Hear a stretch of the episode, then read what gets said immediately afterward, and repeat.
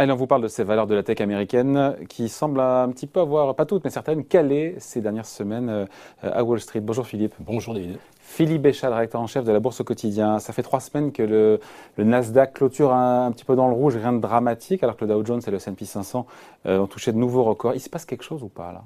Sur euh, une partie de la tech américaine, pas toute la tech américaine, sur une partie de la tech américaine, parce que les GAFAM résistent plutôt bien globalement. Les GAFAM résistent bien. Euh, cela dit, les résultats d'Apple absolument extraordinaires, euh, canonissimes, inespérés. Euh, bah, ça n'a pas permis à Apple de revenir sur ses sommets. En revanche, Facebook, Google, tout ce qui collecte de la pub euh, en ligne, euh, là, ça fait un carton et ça continue parce que parce qu'on se projette dans un avenir où euh, il n'y a pas de raison que la conjoncture ne reste pas favorable.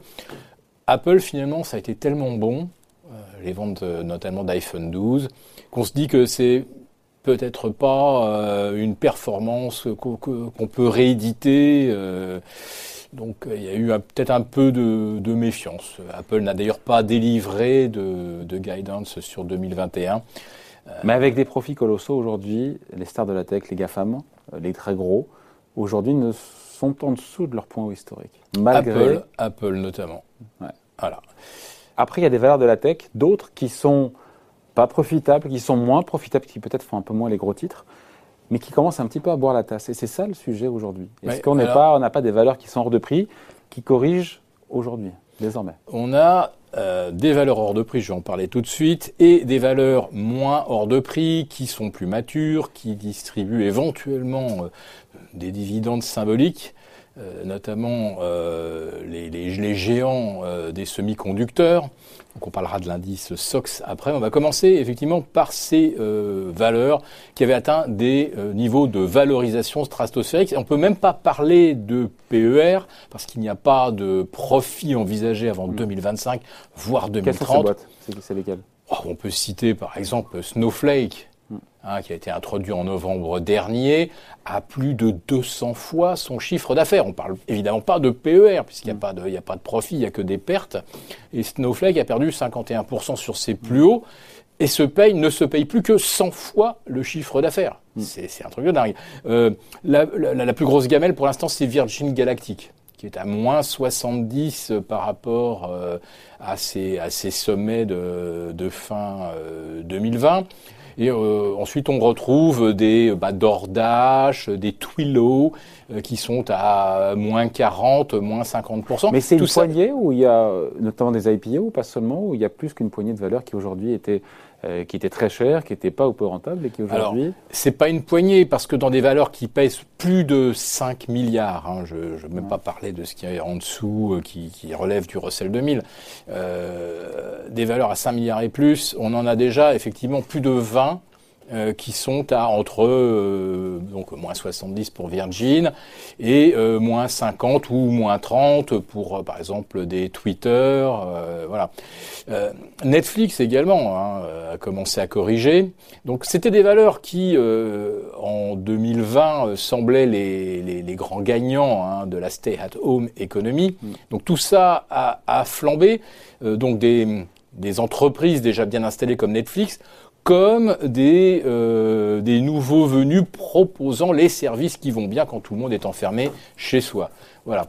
Donc euh, il y a déjà un petit peu de tout euh, dans les valeurs qui corrigent, des, des nouveaux venus récemment introduits à des prix absolument hallucinants et euh, les, les, les, gagnants de la stay-at-home economy, donc on, on les connaît, hein, Zoom, forcément Netflix, euh, Peloton, hein, qui vend des vélos d'appartement pour se rendre de sa chambre à son salon pour aller télétravailler.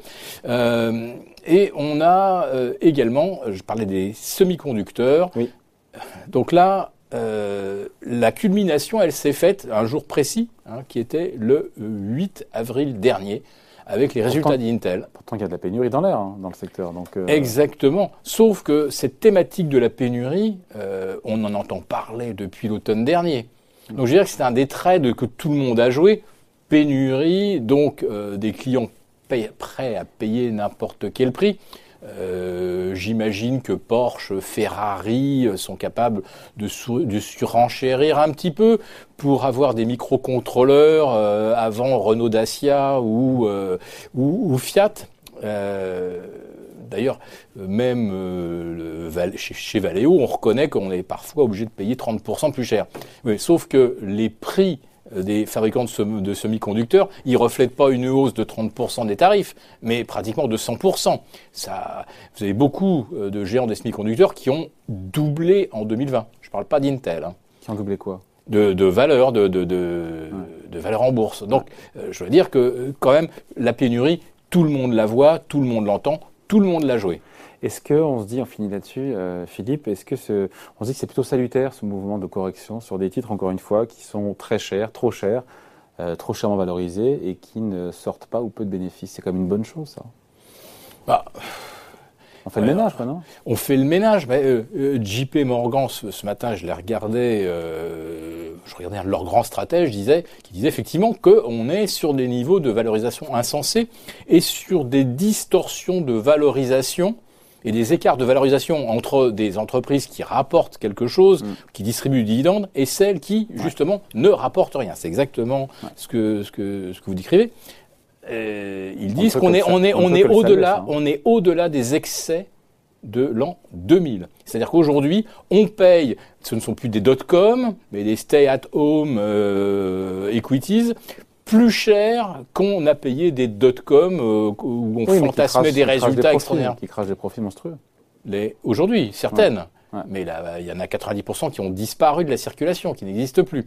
Non, je parle aujourd'hui ce qui est chèrement valorisé dans les GAFA, dans les grosses valeurs, mais qui rapporte des bénéfices colossaux, ça, ça peut se justifier quand on a les PER.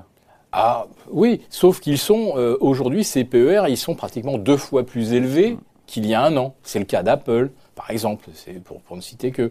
C'est de combien d'ailleurs le PER d'Apple euh, Je pense qu'on est à 36 actuellement. Euh, on vient de prendre, euh, on était, je pense, peut-être à 24 euh, à, la même période de, 2020. Donc, c'est, il y a une expansion des PER que tout le monde reconnaît. Et puis un phénomène, alors je vais peut-être quitter un petit peu la thématique de ce qui rapporte des dividendes et ce qui n'en rapporte pas, parce que si vous prenez Google, Google gagne de l'argent, mais ne distribue jamais de dividendes. Mm. Donc c'est même pas ça le critère absolu. C'est même pas qui, euh, parce qu'on a du, on a euh, des revenus ou un rendement. Euh, Google n'en distribue pas. Donc la question qu'il faut, se, il faut se focaliser sur quelle est véritablement l'espérance de plus-value. Et c'est là qu'il s'est passé quelque chose également là autour de la mi-février. C'est-à-dire que là, on avait, on va dire, le, le taux d'accélération maximum sur toutes les grosses valeurs ou les moins grosses valeurs et les semi-conducteurs, quand il y a eu ce rush des particuliers, 500 milliards de mi-novembre à, fin mars, on a cette énorme masse de liquidités qui déboule à Wall Street. Et qu'est-ce que les gens ont acheté en priorité? Tout ce qui avait déjà le plus monté mm en 2020, ceux qui avaient la meilleure réputation, ceux qui avaient le meilleur bah momentum haussier. Mais à un moment, on s'est quand même rendu compte euh, euh, que certaines valeurs commençaient à se payer des prix euh, délirants. Et comme on commençait à voir plafonner certains de ces, de certaines de ces vedettes de 2020 qui ont fait x2, x3, etc., il y a eu un phénomène, c'est que euh, parmi les jeunes investisseurs, euh, parmi euh, les, dans les 500 milliards qui se sont engouffrés, il y en a quand même peut-être 100 milliards qui représentent des, des, mises de fonds d'investisseurs plus jeunes. Et qu'est-ce qu'ils ont fait lorsqu'ils ont commencé à voir que le SOX L'indice SOX des semi-conducteurs commençait à plafonner quand ils ont vu que Apple, ça, ça calait un peu. Eh ben, ils ont regardé du côté des cryptos. Et ce qui n'a rien à voir quand on réfléchit. Ça n'a strictement rien à voir, mais si ça a quand même quelque chose à voir, c'est-à-dire qu'à un moment, au lieu de, de, de continuer d'acheter euh, des Dordages, des, des Snowflake, des îlots, des Twitch, etc., qui commençaient à ne plus vraiment euh, accélérer, mais ils se sont allés se mettre sur des, sur des cryptos où on faisait non pas 30% depuis le 1er janvier, mais 30% dans la semaine et des fois 30% par jour pour, euh, pour ne citer que, que, que Dogecoin. Donc il y a un moment où il y a eu cette concurrence euh, des, des, des, espérances de gains. On ne sort pas du sujet là par rapport à nos sujets Non. Non? Non, non, parce qu'on se dit pourquoi est-ce que euh, des, euh, des valeurs techno ont corrigé? Eh bien parce qu'il Ah. y a un moment, Il y a un flux. il y a eu un arbitrage en faveur de quelque chose d'encore plus spéculatif. Ah ouais, donc c'est pas si salutaire que ça, quelque part. c'est pas si salutaire que ça. Et puis il y a aussi eu un Alors, autre phénomène qui est euh, la hausse des taux.